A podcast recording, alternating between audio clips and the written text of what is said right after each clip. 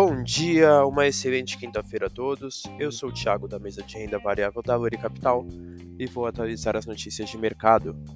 No mercado internacional, fechamento de ontem, o S&P 500 subiu 0,39%, DXY caiu 0,36% e os Treasuries para dois anos tiveram queda de 0,24%.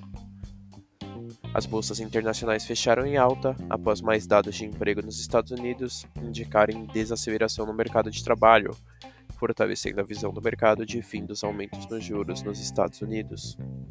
Indicadores internacionais para o dia de hoje: o CPI da União Europeia saiu às 6 horas da manhã e o PCI dos Estados Unidos sai às 9 e meia da manhã. No mercado doméstico, o fechamento de ontem, o Ibovespa caiu 0,73%, o Dow Food subiu 0,70% e o D1F27 subiu 0,99%.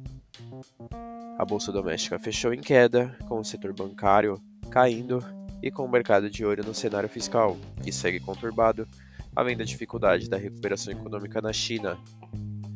No radar doméstico, manter atenção com os indicadores de inflação nos Estados Unidos, essas foram as notícias de hoje. Desejo a todos ótimos negócios.